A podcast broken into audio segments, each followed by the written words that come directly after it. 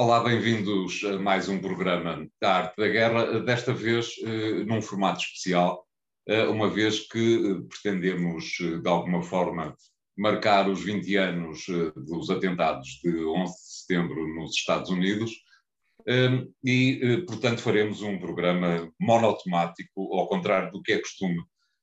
Temos connosco o embaixador Francisco Seixas da Costa, que coincidia naquela altura, naquele dia, estar nos Estados Unidos, uma vez que era embaixador de Portugal eh, nas Nações Unidas. Um, uma vez que este programa é um pouco diferente do formato habitual, eh, vou eh, massar o embaixador e os nossos ouvintes durante dois minutos, prometo que não mais, com a minha própria história do dia 11 de setembro. Eu estava no sul de Marrocos, eu e a minha mulher, num, num carro com uma tenda, portanto, sem nenhum enquadramento de turismo eh, de massas. Eh, e quando soubemos do que estava a acontecer, aliás, por um telefonema de um camarada do Jornal Público, tentámos encontrar um lugar onde ver televisão para perceber o que é que estava a acontecer. A única televisão que encontramos foi em casa do dono do parque de campismo em que estávamos, nas gargantas do eh, um árabe, como é evidente, eh, e na casa de quem ficámos no, nas duas, três horas seguintes eh, a ver as imagens que chegavam dos Estados Unidos.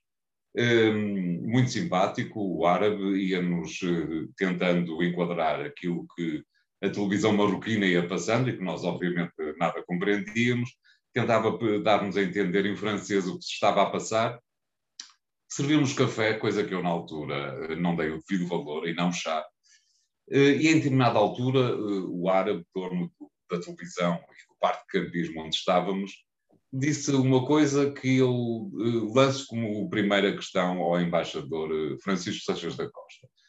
Disse-nos ele em determinada altura que, se por acaso o George W. Bush não tivesse ganho as eleições, nada daquilo estaria a acontecer naquele dia 11 de setembro de 2001. Como é que observa esta observação, passo o termo. Não acredito, não acredito que a preparação que o, Al-Qaeda tinha vindo a fazer desde há vários anos se tivesse sido suspensa eh, pelo facto de George W. Bush não ter sido eleito.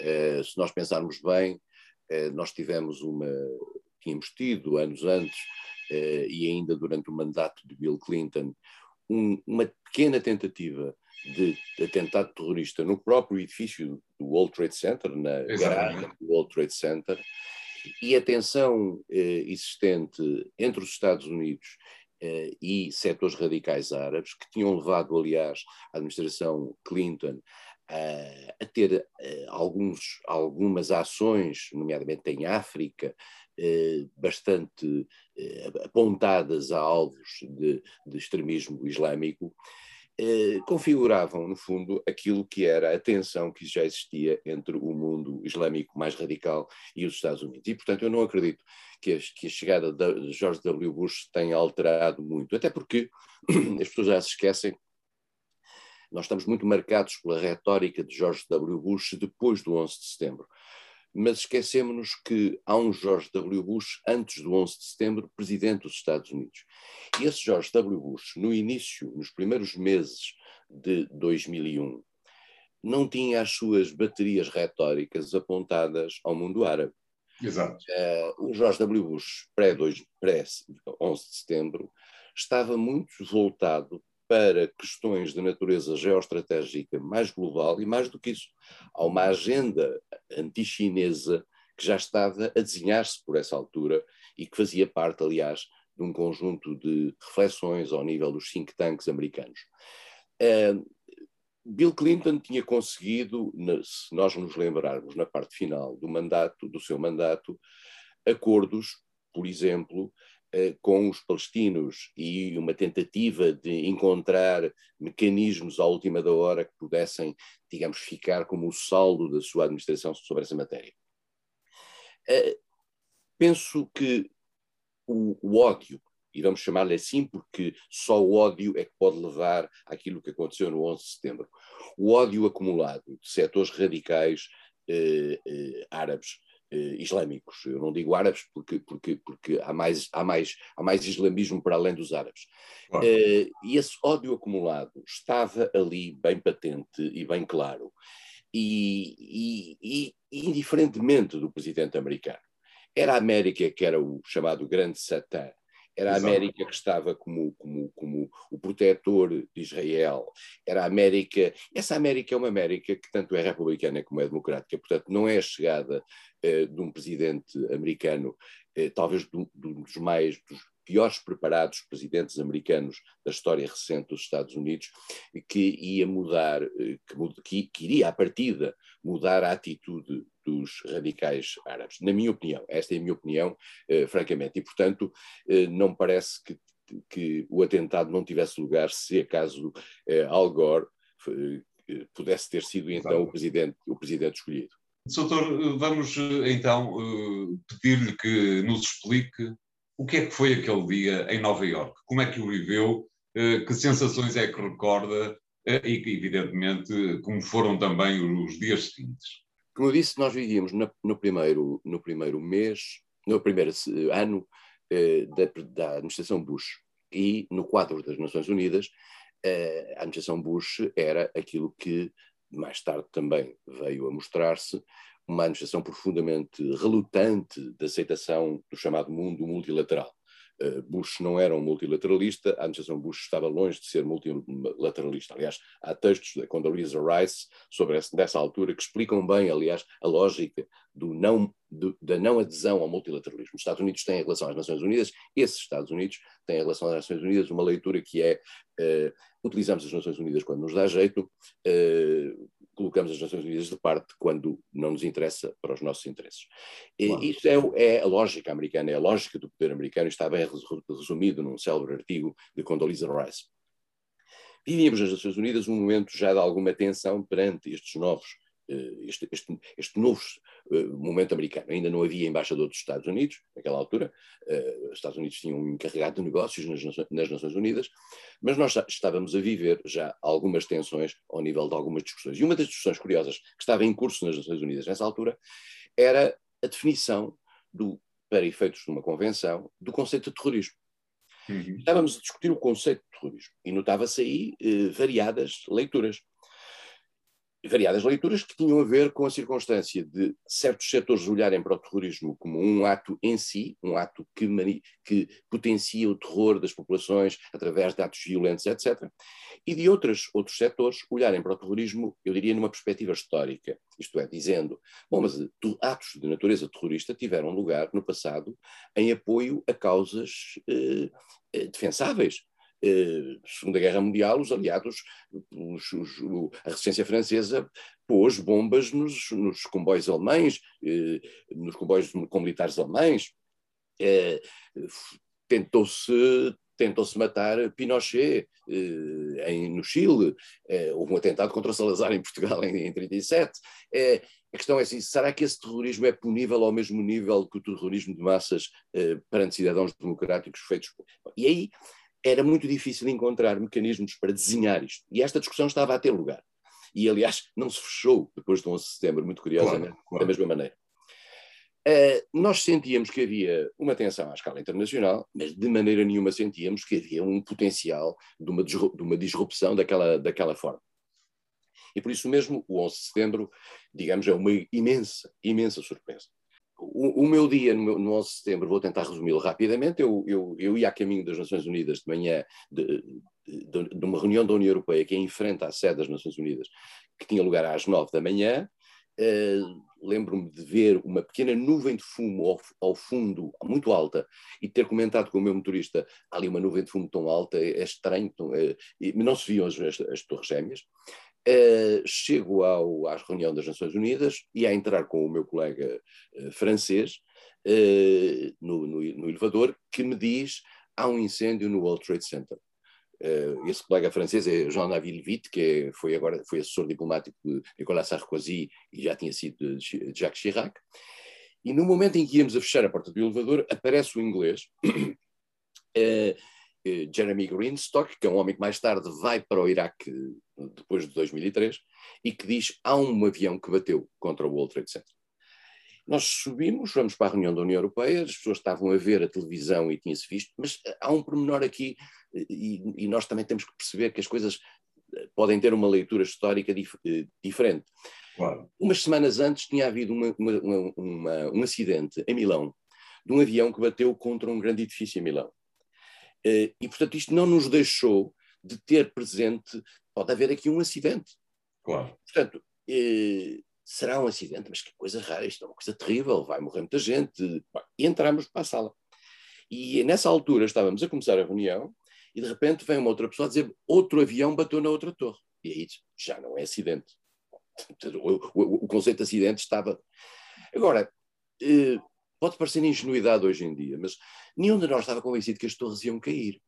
Pois claro. Nós estávamos todos praticamente convencidos que o sistema de, de, de construção americano eh, de torres daquela natureza implica corta-fogos que faz com que, morrendo embora pessoas acima, as pessoas de baixo possam sair, etc. Isto é de uma completa ingenuidade. E essa ingenuidade veio-se a provar duas horas depois, quando as torres de facto colapsaram. É, porque não contávamos com todos aqueles efeitos que hoje conhecemos relativamente ao aquecimento das torres, ao, à gasolina dos aviões, etc. E, portanto, uma coisa é bater uma avionete de lado, outra coisa é bater um Boeing de frente. É, saímos todos aturdidos dessa reunião. É, saímos, nesse dia começava a Assembleia Geral das Nações Unidas, nesse dia, ao meio-dia, tocava-se o sino da paz, que é um sino dado pelos japoneses e que está nos jardins das Nações Unidas, já não se tocou o sino da paz, porque entretanto, quando saímos do edifício, o, próprio edifício das Nações Unidas, que era em frente, estava já a ser evacuado. E a cidade mudou completamente. Só se ouviam ambulâncias, havia uma grande nuvem de fumo, então sim, já a aparecer, por Nova Iorque, eu regressei à, à, nossa missão, que estava colada, como estava toda a gente no mundo, à CNN. Aliás, eu não vi em Nova Iorque, embora eu vivesse a, a poucos quilómetros do World Trade Center, eu não vi mais do que viram as pessoas em qualquer parte do mundo, porque era a CNN que nos dava o, o, as, aquelas imagens e repetia-as obsessivamente a todo momento. Uh, o grande problema ali, entretanto, entretanto soube-se da questão do avião que caiu no Pentágono, Havia coisas vagas sobre o avião, o outro avião que caiu na Pensilvânia, que depois se veio saber que tinham sido os passageiros que tinham forçado esta, essa, essa aterragem forçada, porque era um avião que era destinado à Casa Branca, ou ao Capitólio. Portanto, e esses passageiros foram os heróis que morreram para evitar uma carnificina maior eh, em claro. Washington. Claro. Eh, e o que se criou ali foi uma, uma dúvida imensa. O que é que é isto? Onde é que isto acaba? Amanhã teremos uma bomba atómica em Nova Iorque? Uh, como é que isto vai? Portanto, porque as coisas são tão sucessivas, o sucesso, da, o sucesso da operação, o sucesso técnico da operação é de tal modo evidente, porque é extraordinário, como é possível fazer, a, a, a, apanhar quatro aviões e, e, e fazê-los e fazê-los despenhar, um no Pentágono, dois nas Torres Gêmeas e o outro quase a caminho da Casa Branca. Portanto, significa que era uma grande operação.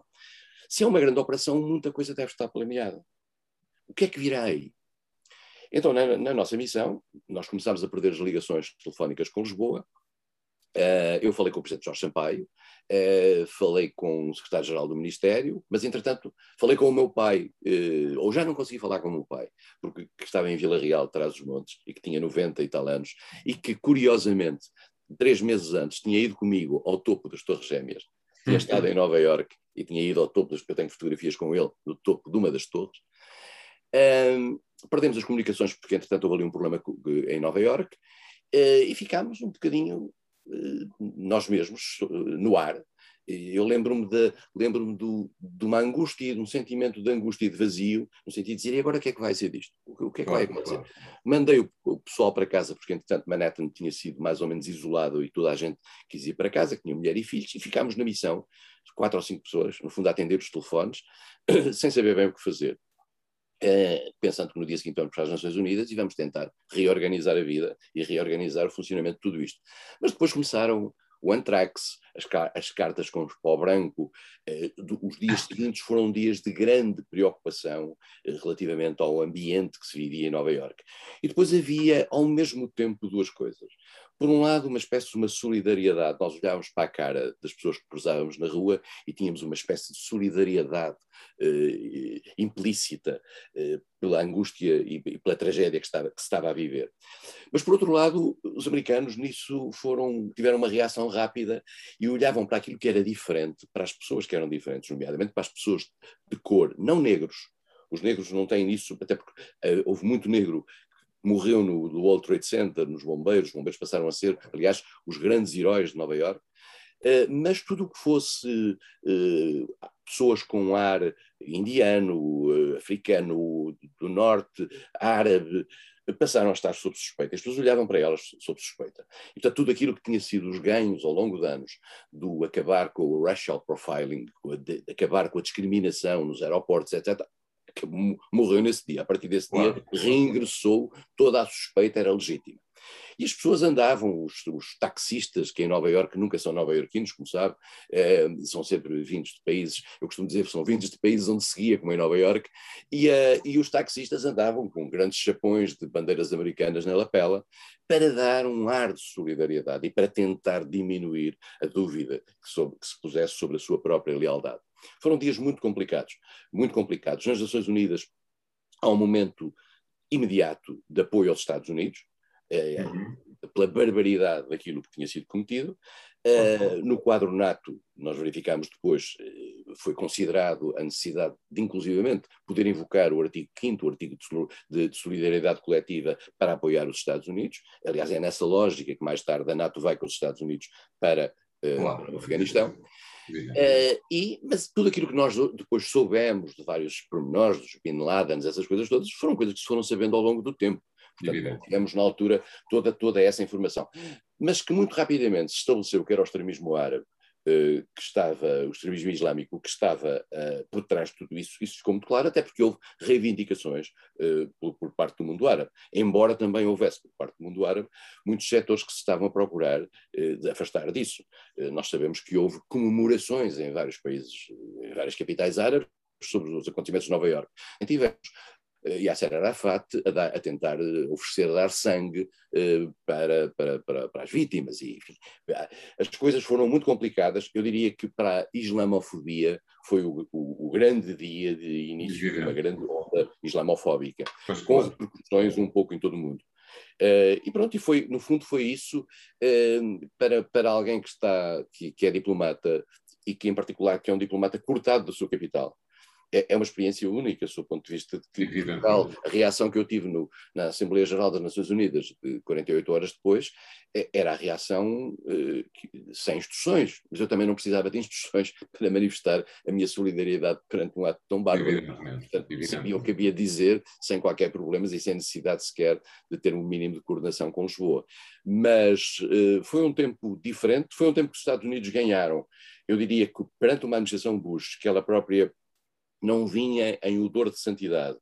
Tendo em atenção, lembra-se como é que ela foi eleita, aquelas dúvidas sobre a legitimidade da eleição face a Al Gore, um discurso muito radical. Nós temos que perceber que, que, Bush vem acompanhado de pessoas como Dick Cheney, como uh, Donald Rumsfeld, uh, todos aqueles neocons que nós ficámos a, a, conhecer naquela altura e que depois mais tarde tiveram o seu momento de glória em termos de discurso jingoísta, eh, todos esses neocons já estavam ali. E, portanto, o discurso da, da americana era um discurso, eu diria, muito radical e pouco conforme até a uma certa, a uma certa eh, imagem que, que a Europa procurava, procurava fazer transparecer.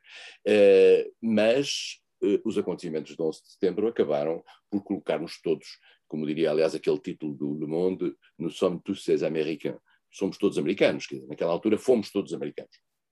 Claro. Uh, vamos fazer aqui um pequeno intervalo, voltamos já de seguida, uh, continuando neste mesmo tema. Até lá.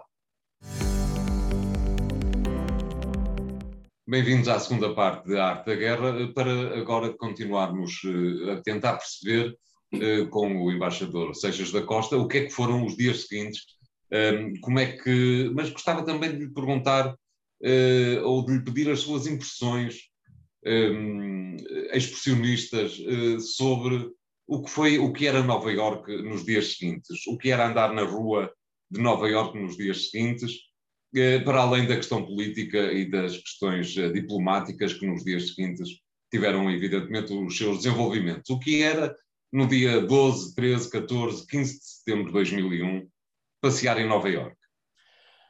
A cidade perdeu. Talvez passear seja um mau termo, inclusivamente, não é verdade? Sim, a cidade perdeu, a cidade perdeu, perdeu graça e perdeu, perdeu ânimo. Uh, as ruas estavam muito mais desertas, uh, o, muito do comércio retraiu-se. É, é, preciso percebermos que a, o World Trade Center, onde, onde, onde as torres caem, é precisamente numa das zonas mais dinâmicas de Nova York, do sul do, do, da ilha de Manhattan zona dos restaurantes, zona de vida, vida muito interessante, e portanto toda aquela zona ficou vedada, ficou fechada. Um, e mais do que isso, durante alguns dias havia uma espécie de uma nuvem, de uma nuvem que ali, por ali pairava, e, eu recordo-me vivamente de uma, de uma espécie de um cheiro, pode parecer estranho e até macabro estar a dizer isto, mas há um cheiro, um, um cheiro ácido que, que, se, que pairava em Nova York durante uns dias. Uh, e que tem a ver com tudo aquilo que foi desfeito na, naquelas, naquelas nas claro, torres. Nas, claro. e, uh, e quando o vento o trazia para, para, para norte de Manhattan, uh, isso sentia-se, sentia-se na cidade muito. Eu, a cidade estava blindada, a parte sul estava blindada, e a cidade parou, digamos, as pessoas deixaram de ir eh, com a naturalidade aos restaurantes, a fazer a sua vida, o teatro, a Broadway fechou durante uns tempos, quer dizer, tudo fechou. Há um, há um momento de, eu quase diria, de, de luto uh, implícito dentro, dentro de Nova Iorque. Depois as coisas eh, devem ter recomeçado, eu, enfim, não, nessa altura confesso que a minha vida, do ponto de vista lúdico, estava muito limitada claro. tudo e até, até, pela, até pela necessidade de garantir eh, o acompanhamento, quer em termos da própria missão, onde eu tinha 19 diplomatas e técnicos, além do pessoal administrativo, quer eh, nas Nações Unidas, onde os dossiês não paravam, porque entretanto houve uma, e ia acontecer, embora atrasada, uma Assembleia Geral, as Assembleias Gerais das Nações Unidas têm lugar a partir do dia 12 de setembro, uh, normalmente, e, e iniciam-se nessa altura, e, e, portanto, eh, foi um período, um período em que vinha gente de Lisboa, e viria gente de Lisboa, acabou por vir o ministro Jaime Gama umas semanas depois, e só foi com o ministro Jaime Gama que eu fui eh, ao World Trade Center, à zona que aquilo que os americanos passaram a chamar o Ground Zero, a zona, a zona que estava vedada, tinha um buraco, enfim. Foi uma, e esse, esse, esse tempo foi um tempo muito televisivo, eu diria. As pessoas estavam sempre na televisão, estavam sempre a ouvir as declarações, a ouvir as. as... E aí tínhamos todo o discurso, uh, ai de quem tivesse um discurso mais moderado. Claro, claro. perfeitamente. O discurso que estava a dar é o discurso da, da, da, da força, o discurso da, da resposta. Uh, da vingança. Da vingança. O discurso da vingança era o discurso essencial. Claro. E, uh, e era compreensível por parte das pessoas. Uhum. As pessoas tinham sido ofendidas. Os Estados Unidos nunca tinham sido no seu território, com exceção do ataque a Pearl Harbor, mas isso era nas ilhas do Pacífico, uh, um ataque no, no, no, seu centro, no centro do seu território. Tem muitos ataques diariamente com os tipos que andam a dar uns tiros uns aos outros, mas isso é uma, faz parte. De, eu acho que os Estados, Unidos, os Estados, Unidos, vivem bem com isso. Virem tipos de fora fazer ataques no seu território é algo que não estão habituados. Isso deu-lhes uma sensação, de, ao mesmo tempo, de insegurança, de raiva, uh, e da necessidade de uma vingança. E essa vingança tinha, uh, foi, começou a ser objetivada no plano prático, porque se percebeu rapidamente que o, o Al-Qaeda, uh, Bin Laden, estava refugiado no Afeganistão, e voltamos agora, 20 anos depois, a história, como se costuma dizer, repete-se de uma forma trágica primeiro, de uma, de uma forma, de uma, em forma de farsa depois, ao Afeganistão, e aí monta-se rapidamente uma operação. A operação no Afeganistão é muito rápida, demora poucas semanas a fazer-se, porque os Estados Unidos tinham informação de que esses grupos eh, tinham ido para lá a coberto dos talibã. Eh, os Estados Unidos não tiram todas as consequências em relação a isso, pela simples razão de que nós, todos nós sabemos que Bin Laden e, e também a, a, escola, a escola político-religiosa que lhe está por trás nasce num país grandemente protegido pelos Estados Unidos, como é a Arábia Saudita, uh, e, mas aí não tiram as consequências. Pelo contrário, os membros da família real saudita que estavam em Nova Iorque foram das, das últimas pessoas a serem deixadas sair de Nova Iorque imediatamente a seguir ao 11 de setembro, bem protegidas. O que prova, de facto, prova de facto que os Estados Unidos não querem tirar todas as consequências uh, em termos de desequilíbrio e, e nessa matéria. Uh, Nova Iorque, como digo, parou, as Nações Unidas foram lentamente retomando o seu discurso, agora sim com um fator de união, que era o apoio aos americanos, que é o apoio à, à ação americana, claro. uh, e aí põe-se o problema de, pela primeira vez, haver uma, uma questão de uma legitimidade de uma ação uh, internacional.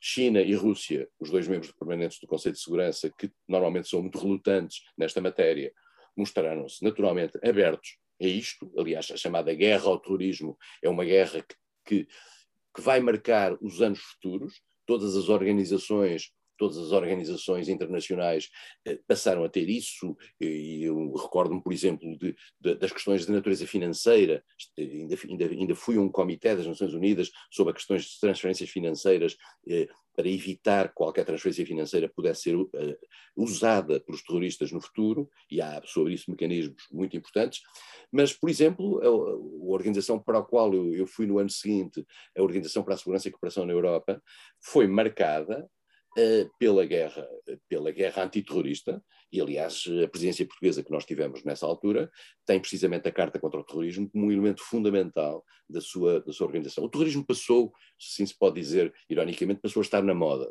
Exato. Atenção, interpretado de forma muito diferente. O terrorismo, depois, mais tarde, vem, ser, vem a dar origem a uma mudança, sob o ponto de vista de eu diria, invasão das águas estratégicas, por exemplo, da antiga, da antiga, da, da antiga União Soviética, da Rússia, por parte dos Estados Unidos, com o argumento da luta antiterrorista. Argumento bom, que conseguiu que os Estados Unidos eh, tivessem bases por aquela área, mas também vem dar origem àquilo que foi a repressão interna em alguns países à luz do terrorismo. Lembra-se da Chechênia e de países. Portanto, aproveitando o alívio do terrorismo, o terrorismo vale para tudo e, e, valeu também para repressões de natureza interna que tinham pouco a ver com o espírito original de tudo isto. Claro. Agora, é um momento, é um momento de mudança, de mudança, é um momento de reorientação da política externa americana, uhum. uh, muito forte. Uh, os Estados Unidos estavam numa, numa atitude de alguma retração, arrancaram, e depois, tendo em atenção aquilo que foi o êxito inicial da ação no Afeganistão, os Estados Unidos não souberam parar e, ao não saberem parar, fizeram o mundo avançar para uma aventura perigosa e uma aventura sem apoio internacional, sem apoio das Unidas, sem legitimidade, que foi dois anos depois a invasão do Iraque. E a invasão do Iraque... Não ficou surpreendido, Sr. Embaixador? Peço desculpa por interromper. Uh, digamos que, de alguma forma, o mundo soube, a partir do dia 12 de setembro, responder com legitimidade e com união a, a, um, a um, uma terrífica atuação um, do, de fações islamitas, uh, mas depois realmente, uh, relativamente ao Iraque, essa, essa unanimidade perdeu-se imediatamente, o que de algum modo, digo eu, pergunto-lhe se acha também isso, é uma surpresa relativamente àquilo que é normalmente o, o cardápio da diplomacia norte-americana, isto é, depois de terem conseguido juntar o mundo atrás de si, resolveram sozinhos, ou quase sozinhos, e depois daquela, digo eu, patética uh, uh, reunião nos Açores, avançaram praticamente sozinhos para uma, uh, para uma aventura, como diz, que estava claramente para além de tudo aquilo que tinha sido feito até então. A ida para o Iraque, a ida para o Iraque é é, há uma coisa que, que, os construtores civis têm de vez em quando, quando se está a fazer uma obra, que é propor uma outra, já agora, porque é que não se faz isto?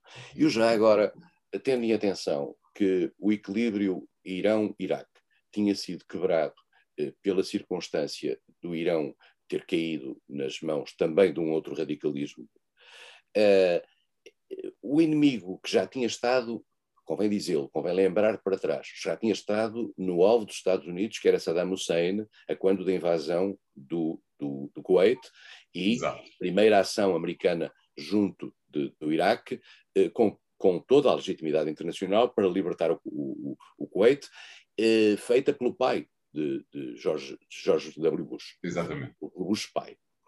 Independentemente dessa derrota de, de, de Saddam Hussein, Saddam Hussein não deixou de ser um inimigo dos Estados Unidos. Portanto, claro. Há uma tentação de aproveitar a presença maciça de tropas por ali para tentar fazer uma mudança de regime no, no Iraque. E para isso, os Estados Unidos recorreram, não vale a pena termos eufemismos, uh, à mentira. E a mentira Exatamente. foi dizer que havia aquilo que na altura era o elemento desencadeador de qualquer reação internacional, que eram as armas de destruição maciça. Exatamente. Uh, inventaram, venderam a existência de armas de destruição maciça. Aliás, há, há dirigentes portugueses que viram essas armas de destruição maciça. Exato. Uh, e, portanto, eu felicito-os por isso. Uh, e, o, e há, e há mais, e há um comentador português, aliás, dos jornais, que agora está muito ativo, que disse que se no, Ira, no, no, no Iraque não houvesse armas de destruição maciça, ele passear-se-ia nu pelo Rocio. Não, pode ter que tenha passado de madrugada e nós não tínhamos dado conta. Dito isto, uh, não, há arma, não havia armas de destruição maciça no Iraque, como aliás a Agência Internacional de Energia Atómica o, o tentou explicar aos Estados Unidos mas a ideia era pura e simplesmente ter um pretexto para entrar no Iraque. O entrar no Iraque significou aquilo que significou.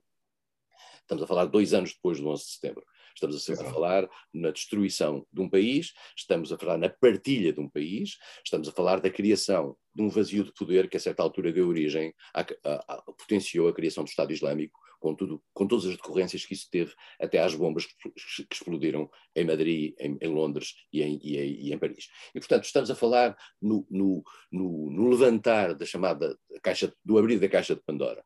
E aí os Estados Unidos portaram-se mal, não funcionaram com os seus aliados, furtaram-se, mentiram à comunidade internacional uh, e, digamos, infelizmente o resultado global não é satisfatório para a comunidade internacional. Podia ser que o resultado fosse bom, acabou por não ser. Uh, e, e, por isso mesmo, uh, talvez depois, mais tarde, para não fazer um erro idêntico, por exemplo, a intervenção de Obama no caso líbio, onde, onde a vontade europeia, Estados, França e Reino Unido era forte, acabou por ser mais reduzida porque tinha, já tinha percebido o que é que tinha, o que é que Exatamente. tinha fazer claro. implodir, implodir um país. Mas enfim, claro. são as lições que só a história nos, nos, nos dá, os Estados Unidos aprendem as lições, costuma-se dizer aquela velha frase, que os Estados Unidos vão fazendo erros após erros até fazerem a coisa certa. E portanto, uh, mas uh, é isto que caracteriza também uma grande potência uh, que, que, se considera a si própria representativa dos interesses dos outros, quer os outros gostem, quer não.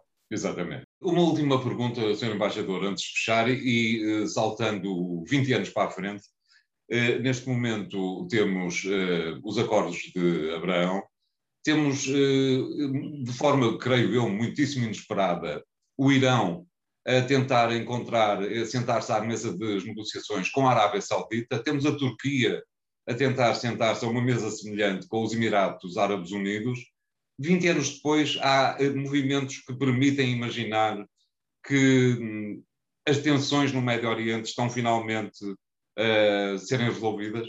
Não creio. Eu não creio que as tensões entre o mundo xiita, representado pelo, pelo, Irão, e o mundo sunita, enfim, tutelado, seja pela Arábia Saudita, seja pela Turquia uh, ou pelo Egito, acabem, acabe por se apaziguar eh, neste tempo. Não me parece. Pode ser que o, que, o, que, o, que, o susto da situação atual no Afeganistão, isto é, o, o, potencial de instabilidade que o Afeganistão possa trazer à região, acabe por transmitir a alguns parceiros a necessidade de falarem uns com os outros e tentarem encontrar um modus vivendi que permita, inclusivamente, viver com os talibã. Uh, nós falamos muito daquilo que, a preocupação que existe da parte do Paquistão da relação com, com os talibã, mas temos que perceber que o Irão está ali ao lado. Uh, temos que perceber que a própria Rússia, seja por ela, seja através das suas antigas repúblicas da, da Ásia Central, está por ali. Uh, os Estados Unidos podem não ter um leverage hoje, em, podem não, não têm hoje um leverage em Cabul, mas têm um leverage que não é despiciente para o mundo, junto de alguns países que têm influência em Cabul. ou pois podem ter potencial influência em Cabo. E, portanto, o, a questão é uma, é uma chave fundamental eh, para o, para o trabalho futuro dos Estados Unidos na sua relação com o pós o, o pós-Talibã, ou, ou, ou, ou, a partir do momento em que os talibãs chegaram ao poder. Uh, a Arábia Saudita não deixa de ser um elemento usável, particularmente tendo em atenção a influência que pode ter uh, na, na, no, no, processo negocial. Você viu que uh, houve reuniões no Catar. O Catar, o Catar é um país que teve conflitos com a Arábia Saudita nos últimos anos, mas que a prazo são resolúveis nessa, né, para esta matéria. O Qatar, o Qatar para a Arábia Saudita é um país eh, que mostra-se demasiado ativo para a força que tem. Exato. E, e, uh, mas portou-se, foi o, o Qatar quem, foi, quem fez a mediação entre Donald Trump e os talibã. Exatamente com o erro monumental de não ter sequer incluído a administração de Cabul nessas mesmas negociações, claro. absolutamente de, de, de, de primária. Uh, e, que, e, que, se está, de certo modo, a pagar no, no quadro global do, deste compromisso. Portanto, eu não sei, eu acho que vamos ter. Eu não acredito que o Médio Oriente tenha uma, uma capacidade de regeneração em matéria de paz muito fácil e eu acho que tem um potencial de tensão que tem a ver com as diferenças religiosas, que tem a ver com as, as as perdas de desenvolvimento, que tem a ver com o desemprego, que tem a ver com a, com a situação de, de, de descalabro, sob o ponto de vista institucional, que ali existe, muito forte. Eu acho que o, nós temos que fazer, ir andando, digamos, à medida, à medida dos dias, e mais do que isso, devo, devo dizer que tenho aprendido em política internacional que é uma coisa fundamental, que é sabermos viver com as crises sem ter necessariamente o sonho de as resolver. Isto é, se calhar temos mesmo, há coisas com que não se podem resolver. E quando não se podem resolver, temos que saber trabalhar de maneira a, a que o modo de viver de, de, de, dos cidadãos desses países seja o melhor possível, não obstante a crise. Agora, esta ideia mítica de que vamos estabelecer a paz aqui, ali ou acolá, para sempre, isso acabou. É preciso é dar a esta geração que está lá eh, o melhor possível, a melhor situação possível, uh, as, as, a, a, sociedade mais capaz de dar felicidade. Agora, claro. pensar que isto vamos resolver o problema do Médio Oriente, não vamos. Muito bem. Uh, muito obrigado, Sr. Embaixador. Ficamos por aqui neste interessantíssimo e, e não costumeiro programa. Voltamos para a semana no formato original. Até lá, obrigado.